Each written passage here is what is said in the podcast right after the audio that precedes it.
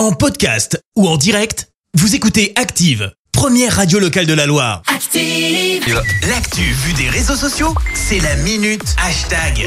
6h46, on parle buzz sur les réseaux sociaux avec toi Clémence. Ouais, ce matin, on prend la direction de la région parisienne avec une sacrée décision de la ville de Pantin. La municipalité a décidé de se rebaptiser Pantine.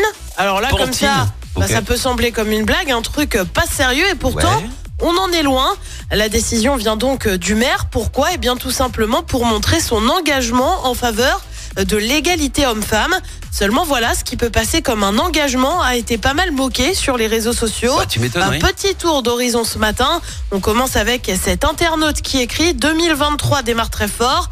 Le maire de Pantin a décidé de renommer sa ville Pantine, fruit de son engagement euh, pour l'égalité homme-femme. On nage vraiment en plein délire. Lyon va devenir Lyon. Juin Lépin va devenir Juin Lépine. Euh, D'autres parlent de sketch. Bon, tu ça. peux lire des ridicules. J'hallucine. Engagement à deux balles. Cet internaute se pose une question. Je m'inquiète pour la ville de Mâcon parce que Mâcon n'est pas très glorieux pour ses habitantes.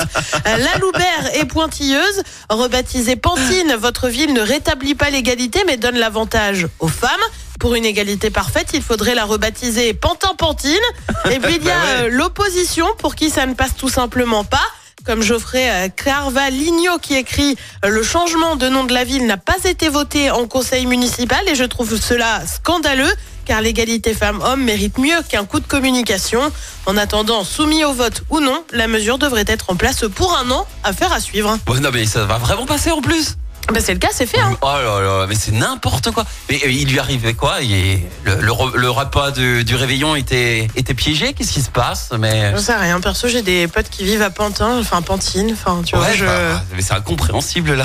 Voilà. Et du coup, est-ce qu'on ferait pas un Saint-Étienne Comme ça, au moins, on a les deux, tu vois Ou pas? Non, non, on Non, touche pas Saint-Étienne. On touche pas, on touche pas.